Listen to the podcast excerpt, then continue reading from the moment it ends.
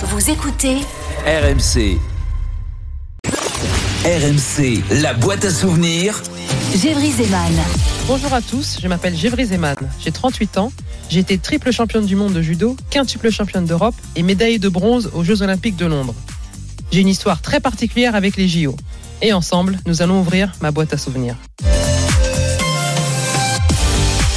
Bonjour à tous, je suis très heureux de vous retrouver pour un nouveau numéro de la boîte à souvenirs, votre émission intimiste sur RMC avec les membres de la Dream Team. Et aujourd'hui, nous sommes avec notre judocate Gévry Zeman. Salut Gévry. Salut JC, comment ça va?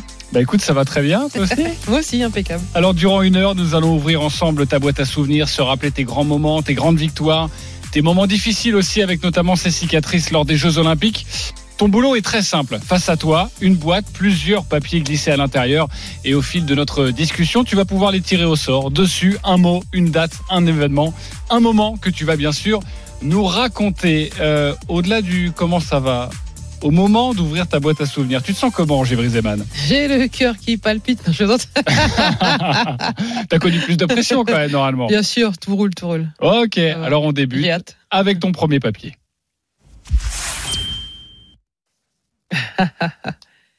Yaoundé.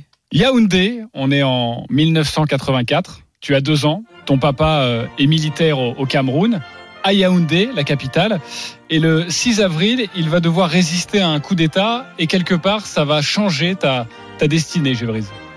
Oui, c'est ça. Alors j'étais très petite, donc moi j'ai j'ai appris euh, l'histoire euh, bien plus tard.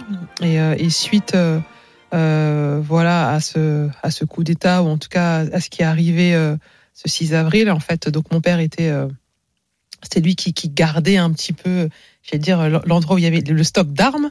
Et, euh, et ce stock d'armes a été, a été attaqué. Et, euh, et donc, mon, mon, papa a, a riposté. Il a réussi euh, à, à garder, à garder correctement, à faire correctement son, son travail. Mais donc, du coup, il a été blessé. Et, et donc, après, amputé de la jambe. Et, et ensuite, euh, et ensuite, il a, il a été, j'allais dire, muté euh, en France à l'ambassade euh, du Cameroun en France. Euh, C'est ça, c'est pour ça que je parlais de, de, de changer ta, ta destinée, parce que tu arrives donc très tôt euh, euh, en France, on est en 1984, je le disais, tu as, tu as deux ans, Euh, tu vas grandir à, à Neuilly-Plaisance dans le 93, euh, et tu vas arriver quand même très tard au, au judo, tu vas faire d'autres sports, tu vas faire de la danse, mais le judo, ça arrive très très très tard dans ta carrière. Le judo arrive effectivement assez tard puisque je découvre euh, euh, vraiment l'activité judo. euh, j'ai été au collège, donc j'avais 12 ans et c'est par l'intermédiaire de mon professeur de PS Jackie Bicheux, qui était aussi professeur de judo. Et donc du coup, euh, j'ai pu découvrir avec mes petits camarades et, et avec ma, ma petite sœur, celle qui me suit juste derrière, Marie-Josée, euh, l'activité judo. Top. Mais vous êtes nombreux dans la famille, hein. vous êtes euh, six. six. six, six frères et sœurs. Euh, et c'est vrai que bah, tu découvres ce sport, donc tu le disais avec ton prof de PES. Euh, les parents, ils sont contents que tu fasses du judo? Les parents sont contents que je fasse du judo, que, que je fasse du sport, que, que je m'amuse. Donc voilà. Et en, en plus, j'ai commencé bien à me calmer parce que j'étais une fille qui était petite, j'étais vraiment très turbulente. Donc là, du coup, ils sont bien ravis. Comment s'appelle ta maman? Christine. Christine. Elle était d'accord, Christine, pour le judo? Ah, Je suis vraiment pas sûr. On va l'écouter. à notre grande surprise, à l'âge de 13 ans, il nous apporte le judo sur la place. J'ai dit à ma fille tout de suite que moi, j'aime pas le, le sport. Mon mari, sûrement, c'était le football pour les garçons, mais les filles, euh, le judo, ça nous disait rien. On était contre ça parce que le judo n'a pas de débouché. Le sport n'a pas de débouché. Et là, je me souvenais pas qu'elle était si virulente en fait. Oui, enfin, ils étaient contents que je fasse une activité. Si ça avait pu être autre chose, ça aurait été mieux, bien sûr. Mais effectivement, et, d'ailleurs, il y a- une anecdote parce que euh, un jour, je suis rentrée avec l'oreille, euh, l'oreille en sang. Et là, il voulait plus du tout, mais alors plus du tout que je fasse du judo de ma vie. Ouais, forcément, c'est un sport de combat, de contact. Tout à fait. Et pour les parents, ça fait un petit peu peur. Alors, ta maman parle de déboucher dans le sport. À ce moment-là, quand tu as 13 ans, tu n'as pas pour ambition, ça pourrait arriver, mais ce n'est pas le cas, tu n'as pas Non. pour ambition d'être d'être championne. Toi, tu aimes le judo parce que c'est familial, c'est ça? Vous vous retrouvez tous ensemble avec les entraîneurs, avec les copains, et tu, tu sens une, une autre famille. Exactement, et puis ça fait du bien, et, et surtout c'est euh, c'est voilà, c'est tout cet aspect, j'allais dire bon enfant, de convivialité euh, euh, après les compétitions. euh, euh, on se retrouvait toujours, euh, chez, chez mon professeur de, de judo et chez sa femme Catherine. On passait des, des bons moments ensemble et de franches rigolades. Ça, c'était top. Comme, comme à la maison, en fait. Alors ta sœur, tu le disais, Marie-Josée, faisait également euh, du, du judo. euh, et elle se rappelle de ce moment où les, où les parents n'étaient pas forcément d'accord. Ma mère a, a trois filles et euh, elle tient beaucoup et elle tient aussi à ce qu'elles restent des filles. Clairement, pour elle, c'est ça. Euh, le sport, oui, mais alors le judo, c'était trop violent. C'était trop masculin. C'était, voilà, physiquement, elle avait peur pour nous. Hein. J'en ai fait aussi un petit peu. Et euh, elle craignait vraiment pour notre santé, pour notre féminité, pour voilà. Et, euh, et pour elle, c'était pas, euh, c'était pas forcément favorable. Mais elle a bien compris assez rapidement, avec mon père aussi, ils ont bien compris que qu'elle aimait bien ça, Gévrise en tout cas, et qu'on pouvait pas lui dire non, tout simplement. Et malheureusement, tu vas faire des résultats en plus pour tes parents, mais ça, on va en parler dans, dans, dans, dans quelques instants. Euh, forte tête, un peu gévrise euh, à cet âge-là, préadolescence, adolescence, ou non, pas forcément? Et je pense que j'étais euh, j'étais déjà forte tête et je le montrais d'une certaine façon, pas forcément de manière virulente comme j'avais pu le faire quand j'étais petite, parce qu'après voilà, j'ai la puberté a fait en sorte que je me calme un petit peu, mais euh, mais je trouvais toujours le moyen de de, de m'exprimer et, et de montrer mon point de vue. Et d'ailleurs, mon papa disait souvent, euh, t'as trop l'air belliqueux. C'est bon ça. Et ça veut tout dire.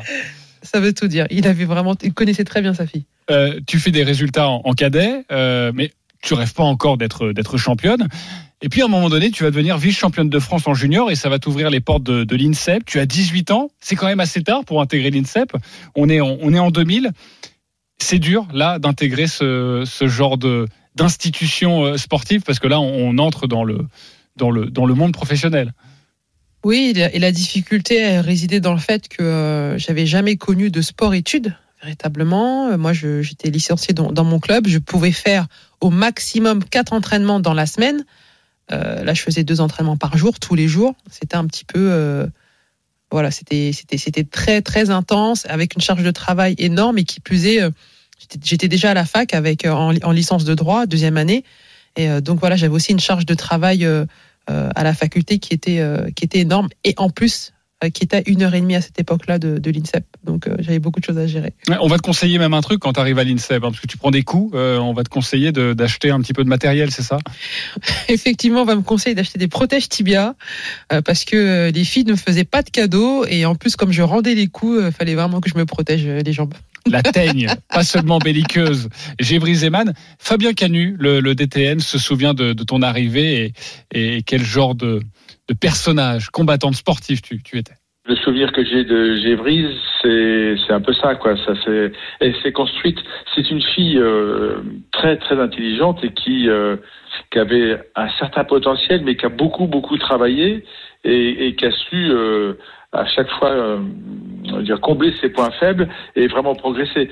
C'était pas de mémoire pour moi un Teddy Riner euh, qui, quand il est arrivé à 15-16 ans, on avait compris qu'on avait euh, de leur en barre, quoi. Euh, elle fait partie de ces gens, mais c'est souvent le cas de, de, de beaucoup de champions. Hein. Euh, elle s'est vraiment euh, construite étape par étape. C'est comme ça qu'elle a obtenu une- un super euh, palmarès. Et tu as un, un des palmarès les plus riches du judo, on va en parler dans cette émission. Mais quand tu arrives, bah, t'es, t'es, t'es, t'es- la petite nouvelle, t'es pas, t'es pas la star annoncée. Non, et puis euh, ça me convient très bien d'ailleurs. Personne ne me connaît vraiment et euh, et, euh, et je me construis, euh, comme l'a dit Fabien, euh, au fur et à mesure sur le terrain et, et ça va être ma marque de fabrique. Et trois ans plus tard, tu vas devenir championne de France. Et là, c'est pour toi le déclic pour aller plus loin et, et conquérir peut-être le monde. Un nouveau papier euh, avec Givry Zeman dans sa boîte à souvenirs. La sparring partner. La sparring partner. On est en quelle année d'après toi? Je, je pense que nous sommes en 2004.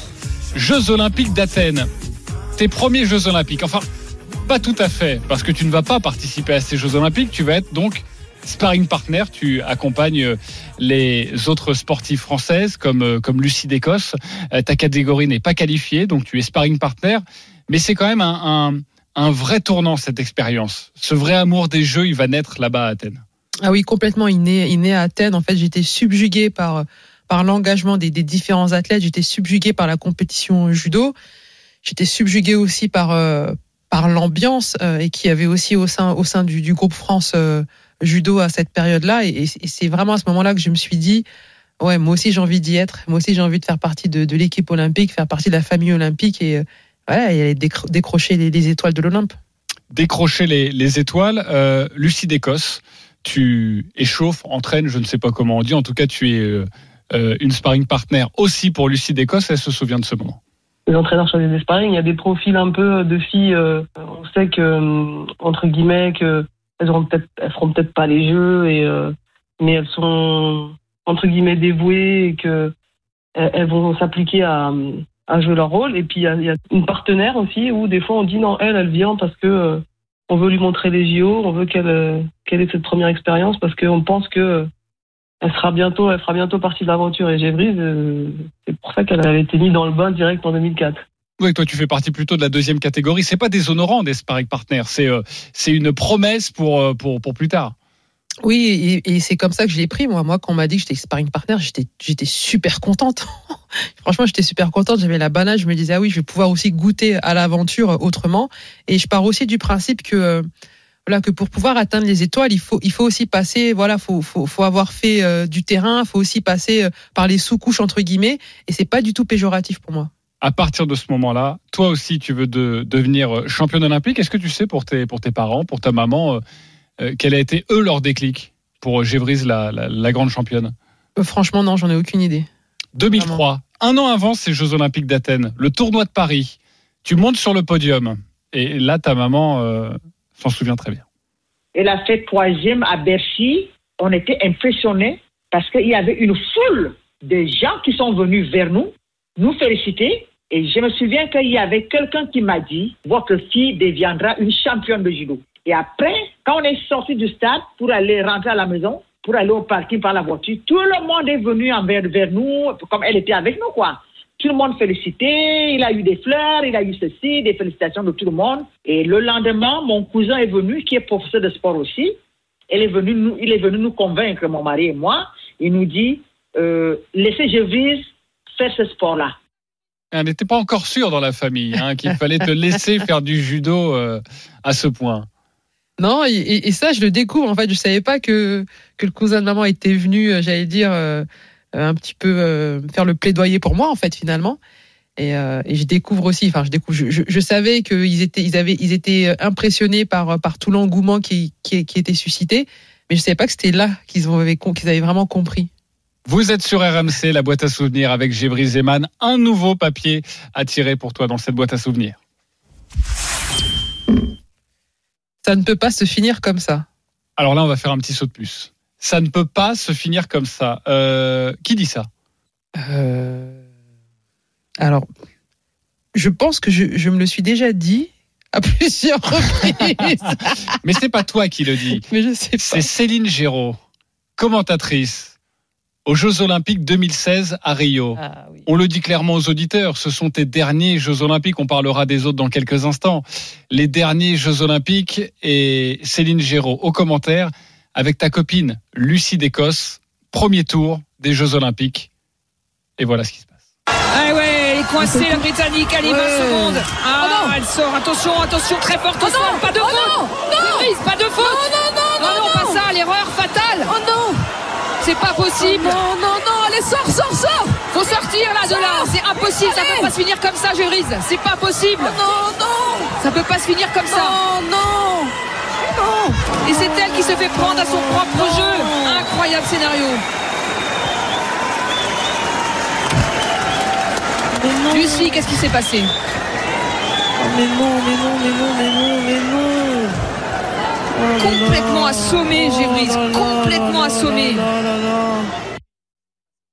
Ça te fait quoi de réécouter ça? Beaucoup d'émotions. Euh, J'ai aussi euh, l'impression que Lucie elle est encore plus assommée que moi. à ce moment-là, c'était oui le premier combat euh, au jeu de Rio sur euh, la Britannique Sally Conway que j'avais rencontrée à, à, plusieurs reprises, que j'avais aussi déjà battue et notamment au sol. Je le précise parce que j'ai entendu des choses derrière, oui, que j'étais pas, j'étais pas forte au sol, etc. Ça n'avait rien à voir. Je l'avais déjà battue au sol sur sur différentes immobilisations. Et, effectivement, je, je, menais très bien. Et ensuite, j'ai fait un enchaînement en liaison de boussole où je menais. Je me suis fait, je me suis fait retourner. Je, mes appuis n'étaient pas, n'étaient pas bien fixés. Et, et c'est terrible. Mais et du coup, je finis par perdre alors qu'il reste que 20 secondes au, au, au temps.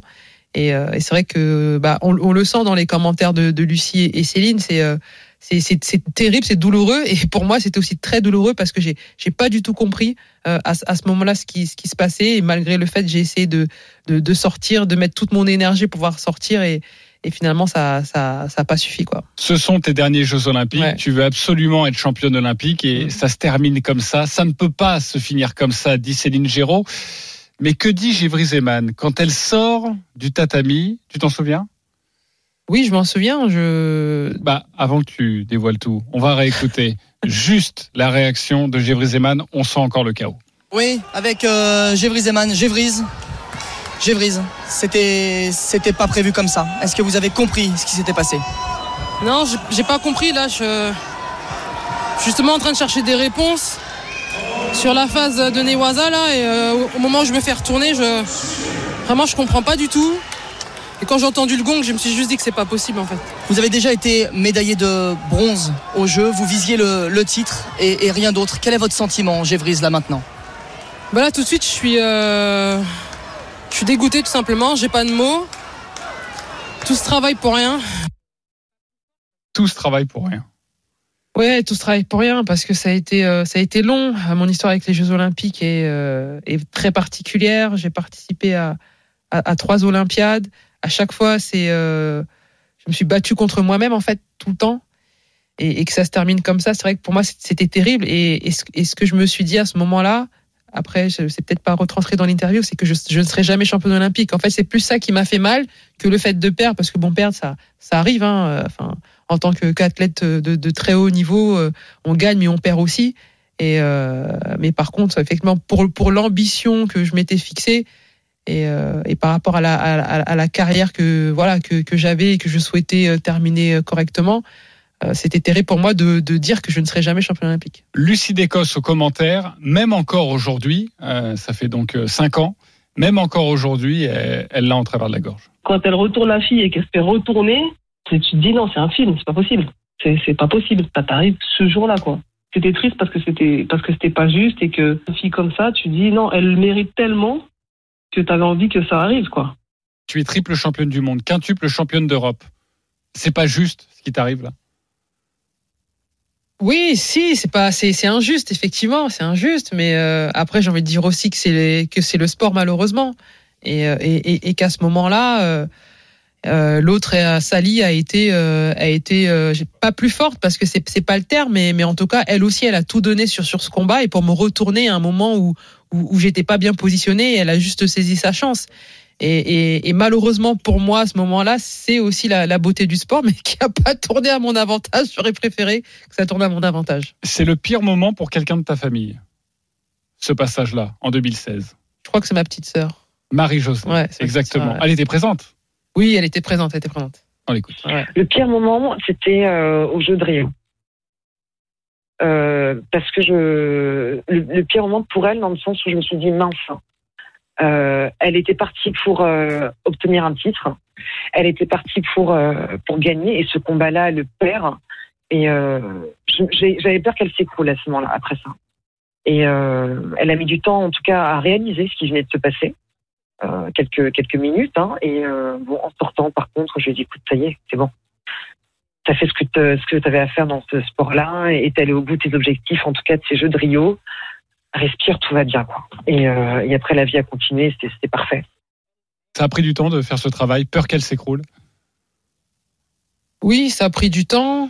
Euh, ce qui m'a permis de, de, de tenir, c'est euh, bah, c'est déjà de faire l'analyse de tout ce qui s'est passé. C'est-à-dire que, voilà, aussi terrible que ça pouvait être, euh, au final, j'avais pas à rougir en, en vérité. Et que, euh, et que malgré le fait que, voilà, que ce premier tour à Rio ne soit pas passé comme je l'aurais souhaité, et, et, en fait, et c'est surtout la configuration du match qui, lorsque euh, moi j'ai revu le match, je l'ai pas revu tout de suite parce que ça me faisait trop mal. J'ai revu le match quelques quelques mois plus tard et je me suis dit mais et, c'est ce que dit Lucie, mais c'est c'est pas possible, c'est un film. Et c'est exactement la réflexion aussi que je me suis dit mais c'est pas possible, c'est un film.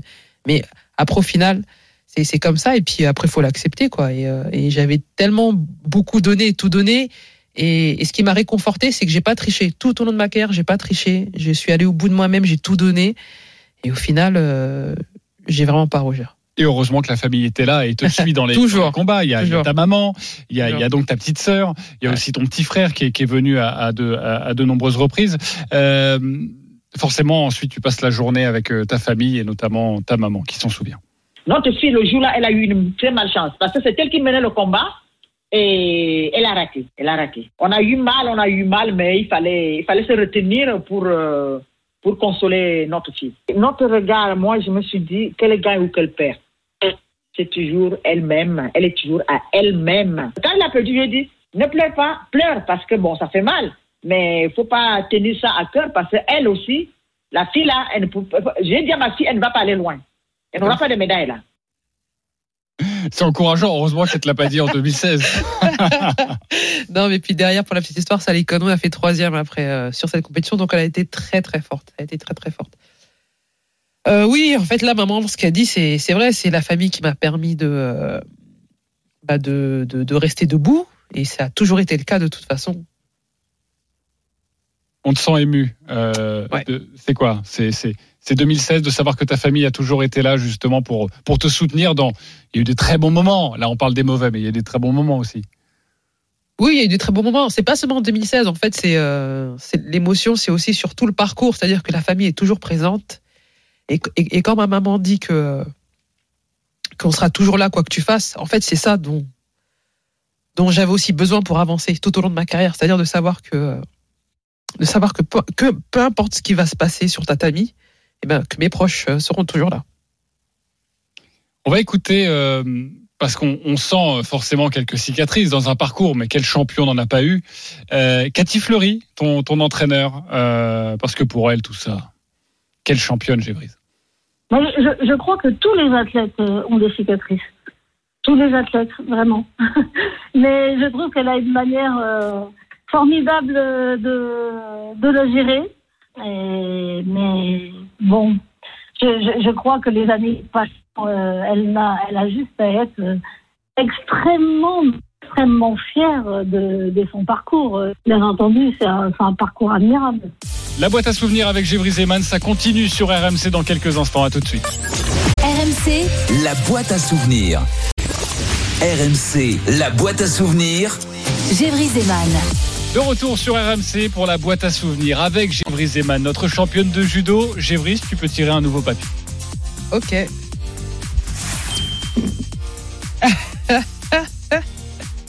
Qu'est-ce qu'il y a? Régime, régime, régime. Régime, régime, régime. Euh, bon, je pense que c'est clair. On va parler Oui, de clair. régime, donc. Après les Jeux Olympiques 2008, euh, d'ailleurs on en parlera dans cette émission de ces Jeux Olympiques 2008, ta première Olympiade, euh, tu vas connaître une, euh, une petite dépression parce que ces Jeux Olympiques 2008, ça va mal se passer et, ça va être dur pour toi à ce moment-là. Ça va être terrible, effectivement. En 2008, euh, je suis numéro une mondiale, championne du monde, double championne d'Europe en titre. Et donc, j'arrive aux Jeux. Et pour moi, les Jeux, c'était, si tu veux, la finalité de, mon parcours. La, boucle était bouclée. Et j'arrive aux Jeux, au premier tour, et je tombe contre, contre une Espagnole qui avait fait de, belles choses tout au long de la saison. Et je perds. Et euh, ça a vraiment été euh, terrible. C'était catastrophique. Catastrophique pour moi. catastrophique ces Jeux Olympiques de, Pékin en 2008 parce que tu sors au premier tour comme en 2016. On, vient de l'entendre. Tu es euh, l'une des favorites. Tu le disais. Tu étais, tu étais championne du monde. Euh, tu as réussi à mettre le doigt sur le problème. Pourquoi tu avais certainement perdu ce jour-là au premier tour? Oui, j'ai réussi à mettre le doigt sur, euh, sur le problème. Euh, hormis l'ampleur de, de l'événement euh, que sont les Jeux Olympiques, j'ai eu du mal à, gérer certains, certains aspects, notamment celui-là, mais j'ai aussi du mal à, à me livrer, c'est-à-dire à dire les choses. C'est vrai que j'ai tendance à garder les choses pour moi. Euh, et, et, et là, ça a été le cas, c'est-à-dire que je, n'ai- je n'ai pas osé euh, à un moment donné euh, dire que j'étais pas bien. Et c'était pas forcément le jour de la compète, c'était quelques jours avant, en fait. La veille, tu étais stressé, paraît-il. La veille, j'étais stressée Et tu l'as pas dit. et je l'ai pas dit. Et ça, pour toi, ça, ça a pêché, ça a joué sur ce, sur ce premier tour au je, je, je suis convaincu que oui, que ça a joué. même si le même si le jour de, de cette de, de, de ma compétition olympique, je l'ai pas ressenti.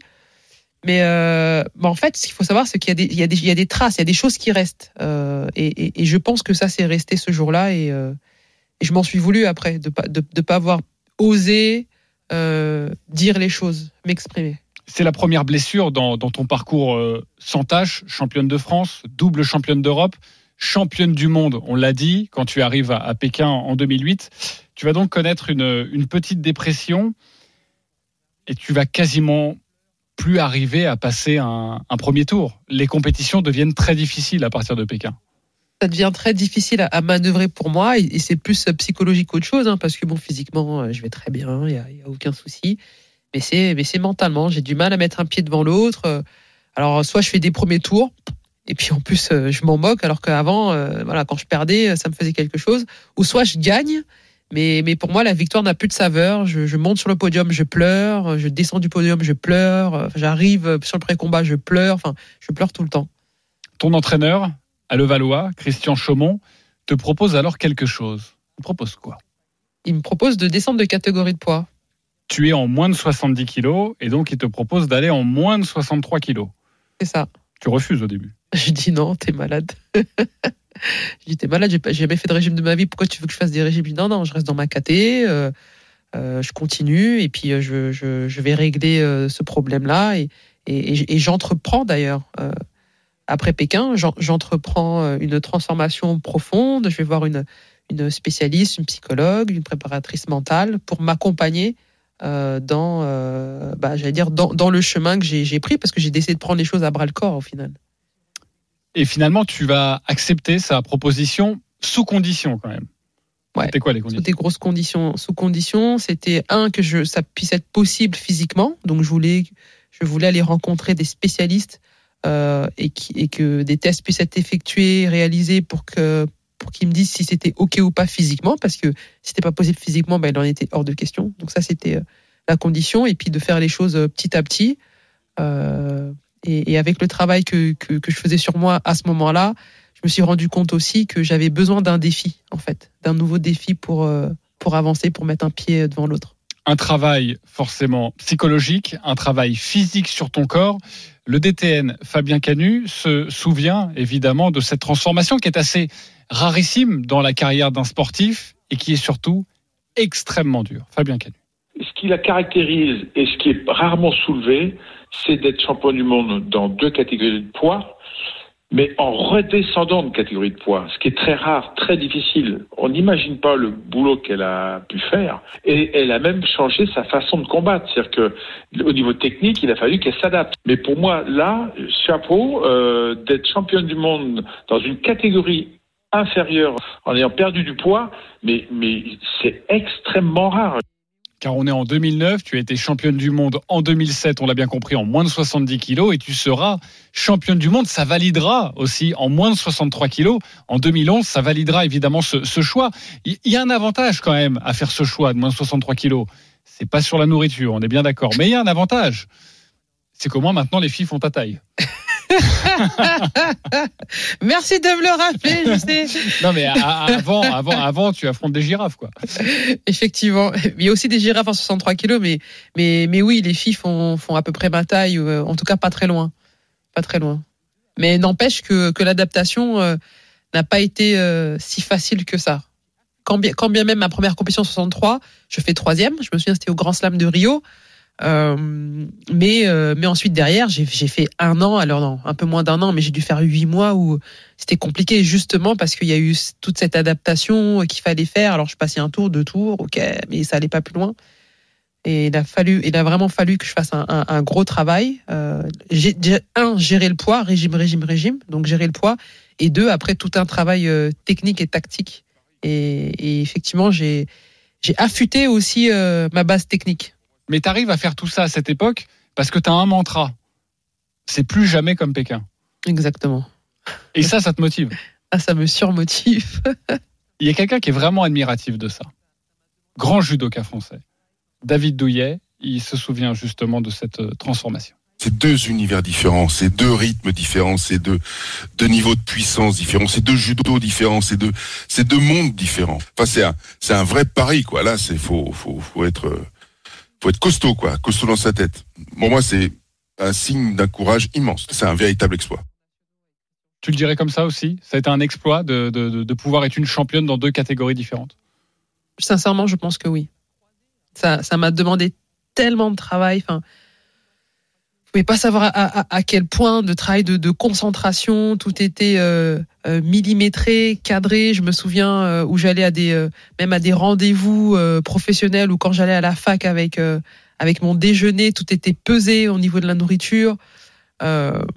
Et, tout le travail qu'on a fait, que ce soit avec les entraîneurs nationaux, avec Christian Chaumont à l'époque à, à Levallois, le, tout le travail technique, il a fallu que je change des, des, choses, que j'apprenne à croiser. Alors croiser, c'est une technique en, judo. Je croise, j'ai jamais croisé de ma vie. En 63 kilos, j'ai appris à le faire. Euh, voilà, il y a des choses comme ça et c'est venu s'incorporer au judo que j'avais déjà à la base et, et ça a étoffé, ça a étoffé ma technique. Euh, J'étais plus forte aussi, euh, je suis devenue plus forte mentalement. Juste, euh, Gévrise, euh, quand on parle, le papier, c'est régime, régime, régime. Pour tous ceux qui nous écoutent et qui ont envie de perdre comme ça, pas forcément envie de, de, de changer de catégorie de poids pour faire du judo, mais tous ceux qui ont envie de perdre 6, 7, 8 kilos, on fait quoi? Un, se rapprocher d'un professionnel. Ça, c'est très important. Deux, euh, suivre, euh, suivre le programme qui vous est euh, donné. Euh, et trois, continuer quand même à vous faire plaisir. Ok, c'est quoi souvent un programme qui nous est donné? C'est Bah, le, bah, en, en, en- en fonction de, de, de, de qui vous êtes, c'est-à-dire après il y a des calculs qui sont faits sur votre masse corporelle, le volume, euh, la masse d'eau que vous avez dans le corps, etc., etc. Eh bien, euh, on va vous proposer d'avoir un régime alimentaire plus ou moins strict. Bon, le mien, il était, il était quand même assez strict, mais, mais j'ai quand même gardé ma tonicité et mon muscle, donc c'était aussi l'objectif en, en ce qui me concerne. Donc en gros, euh, eh bien, c'était, euh, je sais pas moi, euh, manger 100 grammes de viande, euh, 200 grammes de pâtes et un fruit et, et être en capacité après derrière de pouvoir m'entraîner parce que comme c'était des entraînements bicotidiens, donc il fallait quand même que je garde assez d'énergie après l'entraînement du matin, manger et garder assez d'énergie pour l'entraînement du soir et en ayant une alimentation pas trop riche euh, en, en gras et, euh, et tout ça. Donc euh, Ouais, bah, je vais rester dans ma catégorie, moi. Un nouveau papier dans la boîte à souvenirs avec Gévry Zeman.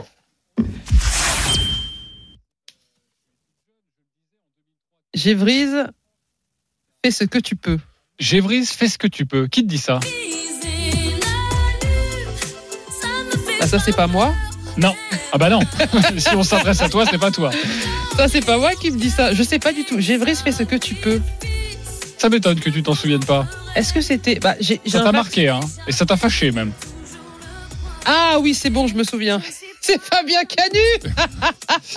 On est en 2005. Gévrise, euh, tu es toute jeune. Je le disais, en 2003, tu deviens championne de France. Tu n'es pas mondialement connue. Tu es encore la petite Gévrise. Tu as 23 ans et vous êtes, avant de venir à cette histoire, Gévrise, fais ce que tu peux.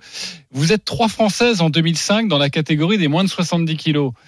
Il y a les championnats du monde au Caire en Égypte qui arrivent. Déjà, comment font les sélectionneurs pour vous départager? Alors pour nous départager, les sélectionneurs nous, il restait un dernier tournoi et les sélectionneurs nous envoient en Allemagne, si je me souviens bien. Oui, ils nous envoient en Allemagne sur le dernier tournoi. Donc c'était euh, Amina Abdelatif, Marie Pasquet et moi pour nous départager. Et là, et, euh, et le deal, c'était euh, celle qui faisait le meilleur résultat aller au championnat du monde. aller au championnat du monde et je crois que tu feras le meilleur résultat. Tu termineras combien? Oui, je fais le meilleur résultat. Je crois que je finis troisième. Tu finis troisième, tu es donc sélectionné dans cette catégorie des moins de 70 kilos pour faire pour la première fois des championnats du monde. Donc là, il y a la prépa, il y a Fabien Canu, le DTN, qui arrive, il fait son petit briefing, vous êtes à table. Et là, il se passe quoi? Et là, en fait, euh, en fait, il passe un peu en revue tout l'effectif euh, pour euh, voilà pour motiver les troupes. En tout cas, c'était comme c'était ça l'objectif. Et arrivé à mon tour, eh bien, c'est c'est Gévrise, fais ce que tu peux. T'as pas aimé euh, c'est ce que tu peux Non, j'ai pas aimé parce que euh, parce que je me suis dit, bah attends, euh, Gévrise, c'est ce que tu peux. Ça veut dire quoi ça euh, Il devrait justement me un peu plus me motiver, me dire que alors, en tout cas, pas, pas, pas dans ces termes-là. Et c'est vrai que je l'ai mal pris. C'est vrai que je l'ai mal pris. J'étais là, je venais d'arriver en équipe de France. J'étais la, la toute jeune, la, la, la moins expérimentée. Et, et je me suis dit que bon, j'avais quand même besoin d'un peu plus, d'être un peu plus soutenue que, que les autres. Et, et quand Fabien m'a sorti cette phrase, c'est vrai que j'étais atterrée. j'étais atterrée. Pourquoi a-t-il sorti cette phrase, Fabien Canu? Et puis après, tu pourras nous donner ta version aussi. On écoute Fabien Cagnon. J'avais réfléchi euh, pour lui dire clairement, écoute, Gévry, sois tranquille, fais ce que tu peux, euh, mais euh, dans mon tableau de marche des médailles, euh, voilà, je, tu, tu- tu n'es pas dedans. Si tu es, de- si tu fais une médaille, ce sera du bonus, de manière à ce qu'elle se libère de, de cette pression. Et je lui dis, si elle le prend mal, elle sera vexée, et de toute façon, elle voudra prouver qu'elle est capable de. Donc, voilà, ça a été fait sciemment. Euh, alors, si elle fait la finale euh, et sa première médaille mondiale, je ne dis pas que c'est à cause de ça, mais c'était, euh, il fallait qu'il y ait un déclic. Il réécrit l'histoire ou pas? Ou non, tu penses qu'il l'a fait vraiment sciemment? Non, je, je, pense qu'il a fait sciemment. Après, maintenant, euh, euh, on en a discuté après. On en a, on, en a discuté et à plusieurs reprises et, longuement avec Fabien parce que je, lui dis mais quand même Fabien, tu te rends compte, j'avais 23 ans, tu me sors ça? Il me dit bah ça fonctionnait non? Je lui dis ouais mais là t'abuses. Donc euh, oui, je pense qu'il a fait sciemment, qu'il avait peut-être une intention derrière, mais en tout cas de mon point de vue à, à, ce- moment-là, un je l'ai pas compris et- et- et de deux je trouvais que c'était assez violent. Euh, Voilà. Ça a fonctionné. Ça, a fonctionné. Pourquoi? Tu as fait combien à ces premiers championnats du monde en 2005 J'ai fait deuxième. Médaille d'argent, Madame. Bravo, Gévry Zeman. Et c'est vrai que cette médaille n'était absolument pas attendue. Médaille d'argent et deux ans plus tard, d'ailleurs, tu deviendras championne du monde. Un autre papier dans la boîte à souvenirs avec Gévry Zeman.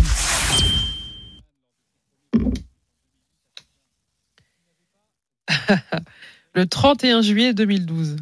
31 juillet 2012. Quelle est cette date? Le 31 juillet 2012, eh bien, c'est la date de, de ma médaille de bronze aux Jeux Olympiques.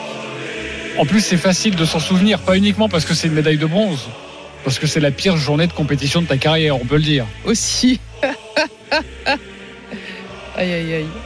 Alors tu arrives à ces jeux détendus. On vous a conté l'histoire, chers auditeurs, de Gévry Zeman lors de ses premiers Jeux Olympiques en 2008 à Pékin, où tu n'avais pas verbalisé la veille de la compétition ce que tu avais sur le cœur. Il fallait dire, donc tu as entrepris, on l'a bien compris, un énorme travail sur toi, tu as changé de catégorie de poids, tu as fait un travail aussi psychologique pour verbaliser, pour dire avant une grande échéance comme ça ce qui te traversait l'esprit. Tout va bien. Le jour J, l'échauffement se passe bien. Gévry est en forme. On est le 31 juillet 2012. Tout va bien. Et puis là, tu vas aux toilettes. Et puis là, c'est le drame. et puis là, c'est le drame. euh, voilà, je vais me rafraîchir un petit peu et, euh, et- lorsque je relève, je, me relève du, du- lavabo, après m'avoir mis un peu d'eau euh, partout sur, sur le visage, donc je suis face à moi-même dans le miroir et là, foum, je me mets à pleurer. Et, et le spectre de Pékin retombe, tu sais. Et là, je me dis, mais c'est pas possible. J'attrape le lavabo comme ça. Je me dis, mais c'est pas possible. Pas aujourd'hui. C'est pas le moment. T'es là pour, pour faire ta compétition, pour remporter euh, la compète. Et, et là, je me dis, non, là, ça va pas le faire. Ça va pas le faire. Qu'est-ce qui se passe justement quand tu sors de ces toilettes? Et bah, du coup, euh, je vois, il y a Martine Dupont euh, qui, était mon, qui était mon entraîneur à, à ce moment-là. Déjà, déjà lorsqu'elle me voit, elle comprend direct. Et donc, je fonce vers elle. Je lui dis, Martine, ça ne va pas. Là, tu verbalises. Ah non, mais là, je verbalise direct. J'ai même pas cherché à comprendre, à tergiverser. J'ai pas commencé à dire, bon, Gévrise, euh, fais trois tours dehors et tu reviens. Non, là, il n'y a pas eu ça. Là. Direct, j'ai dit à Martine, j'ai verbalisé, Martine, je ne vais pas bien. J'ai peur.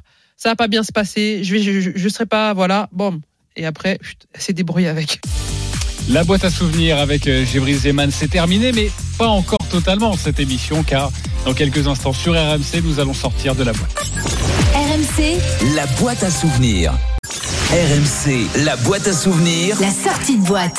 De retour sur RMC, la boîte à souvenirs de Gévry Zeman, notre judoka triple championne du monde, quintuple championne d'Europe, médaillée de bronze aux Jeux Olympiques de Londres. Ce n'est pas encore terminé ton, tra- ton travail, Gévry Zeman. Maintenant, tu vas devoir répondre aux questions de quelques proches. Oui, certains proches ont désiré te parler avec des choses à te dire. On débute avec Martine Dupont, ton entraîneur en 2012 lors de cette médaille de bronze à Londres. Euh, bonjour Gévrise, euh, c'est Martine. Euh, écoute, j'ai une petite question à te poser euh, en lien avec euh, les Jeux Olympiques de Londres. Je veux, voulais savoir si tu te souviens de ce que je t'ai demandé euh, d'enlever de tes pieds. Elle te- Tu t'en souviens pas? Ah non, pas du Qu'est-ce tout. que tu as demandé d'enlever de tes pieds? Ah, Surtout après les premiers combats? Euh, si, je, euh, Les pierres ou les- le boulet que je traînais. Les plâtres. Ouais, c'est ça, d'enlever les plâtres, c'est ça. Sinon, tu n'y arriveras jamais. Exactement, exactement. C'est ça. Allez, autre question. Autre entraîneur, c'est Cathy Fleury. En 2008 à Pékin, en 2016 aussi, je crois, euh, aux Jeux Olympiques de, de, de Rio. Cathy Salut c'est Cathy. Écoute, j'avais une question euh, à te poser. Est-ce que ta retraite sportive, hein, celle qu'on appelle euh, la petite mort, a été une étape euh, difficile pour toi à traverser Très bonne question, Cathy. Euh, alors, difficile, non. Je ne considère pas que, ma retraite sportive a été difficile. Euh, J'ai plutôt pris le temps, justement, de, la préparer. En tout cas, je l'avais déjà préparée en amont. Mais j'ai pris vraiment le temps de, me poser pendant, dire, pendant l'année qui a suivi les, Jeux. Donc, je ne dirais pas que ça a été difficile. Pas évident, mais pas difficile. Un message maintenant de Fabien Caenu, le- l'ancien DTN du judo. Salut Gévrise, eh ben, écoute, euh, c'est Fabien Canu, et puis une question qui me taraude, euh, s'il n'y avait pas eu le judo, s'il n'y avait pas eu ta carrière de, de sportif de haut niveau avec ce tel palmarès, qu'est-ce qu'aurait fait euh, Gévrise Eman Ce serait devenu quoi? Qu'est-ce que j'aurais fait? Bonne question. Euh, je... J'aurais été sûrement une grande avocate en droit international. Comme le voulaient tes parents Comme le voulaient mes parents. J'ai bien compris. Allez, autre question. Lucie d'Écosse. Bon, salut Jeff, c'est Lucie. Euh, on a voulu que je balance des dossiers sur toi, donc euh, tu vois, je l'ai pas fait. Je suis, euh, je suis sympa. Mais euh, du coup, euh, bah, ma question, c'est euh, c'est à quand, euh, à quand le prochain dossier? Ça veut dire que quand est-ce qu'on se voit et que et que je puisse euh, nourrir encore deux, petits, deux trois petits dossiers sur toi? Allez, bisous. Quand j'ai préparé cette émission, on m'a tous dit, tout le monde m'a dit, non mais Gévrise, elle est hyper sérieuse et tout ça, mais t'as quand même ce rire qui est très communicatif, qui illumine ton visage. Euh, T'es forcément un peu belliqueuse, comme le disait ton papa. Oui, oui, je suis, je suis un peu belliqueuse, comme le disait papa, tout à fait. ouais. Il y a des dossiers ou pas sur Gévrise Eman Aucun. Aucun? Sur Lucie d'Écosse, on peut peut-être en donner, non? Non, plus. Non? Non plus. Oh là Et donc cette solidarité des judokates, là, on saura rien. Donc, Et on se voit bientôt avec Lulu, on se voit bientôt. Ok. Un message de ta maman maintenant. D'après toi, d'ailleurs, ta maman, elle te définirait comment? S'il y avait un mot. Oh là là. S'il y avait un mot. Franchement, je vous dis la vérité, je ne sais pas. J'ai envie de dire courageuse, mais je ne sais pas si elle me définirait comme ça. Ça se ressemble. Ma fille, que c'est une femme battante, qu'elle continue comme elle est, qu'elle ne change pas. C'est une battante. Ça résume bien euh, Ça résume bien, ouais, ça résume bien. Elle a une question maintenant de David Douillet. Gévrise, euh, tu as un des plus beaux sourires que je connaisse dans le monde du sport et puis dans la vie tout court. Euh, je t'ai jamais vu faire la gueule, sauf euh, après un match qui s'était pas bien passé, ça peut arriver. Mais globalement, t'es quelqu'un euh, de, de, de joyeux. Je t'ai jamais vu malheureuse. Est-ce que ça t'arrive, ma Gévrise Dis-moi. Oui, ça m'arrive d'être euh, d'être malheureuse, d'être triste, euh, comme tout le monde. Après, je le montre pas forcément.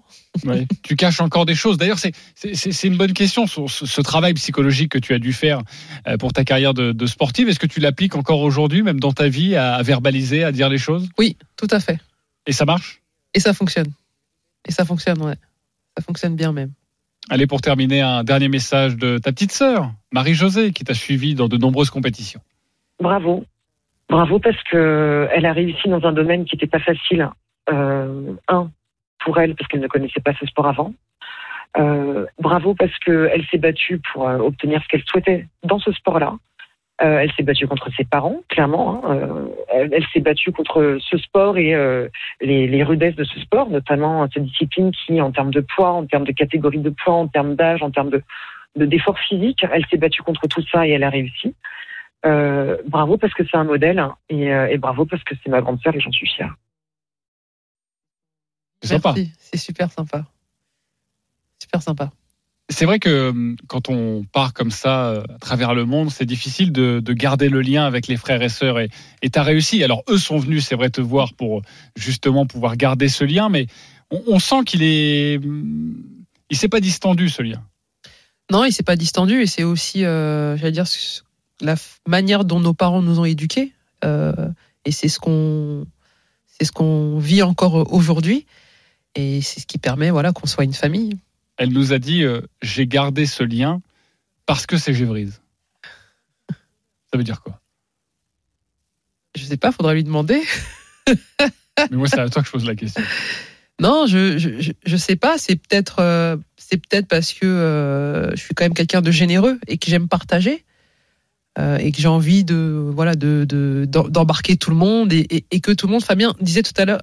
Non, c'est David qui disait tout à l'heure que qui m'a jamais vu triste euh, parce qu'effectivement, je, je souhaiterais qu'autour de moi les que tout un chacun trouve son bonheur. Voilà. Et, et, c'est mieux d'avoir le sourire que d'être malheureux, je trouve. Merci beaucoup, Gévrise. Merci infiniment pour cette boîte à souvenirs. Un grand merci à toute l'équipe qui a travaillé sur cette émission. Pierre Amiche, notre journaliste Arthur Perrault et notre réalisateur Daniel Torres. Gévrise, tu as débuté cette émission. Tu vas pouvoir la terminer. Face aux auditeurs, c'est à toi. Un petit mot pour eux. Mais déjà, je vous remercie beaucoup de, de m'avoir écouté. Euh, euh, vous connaissez une partie de ma vie. Je me suis dévoilée. Euh, C'était pas évident, mais euh, c'était très bienveillant. RMC, La boîte à souvenirs.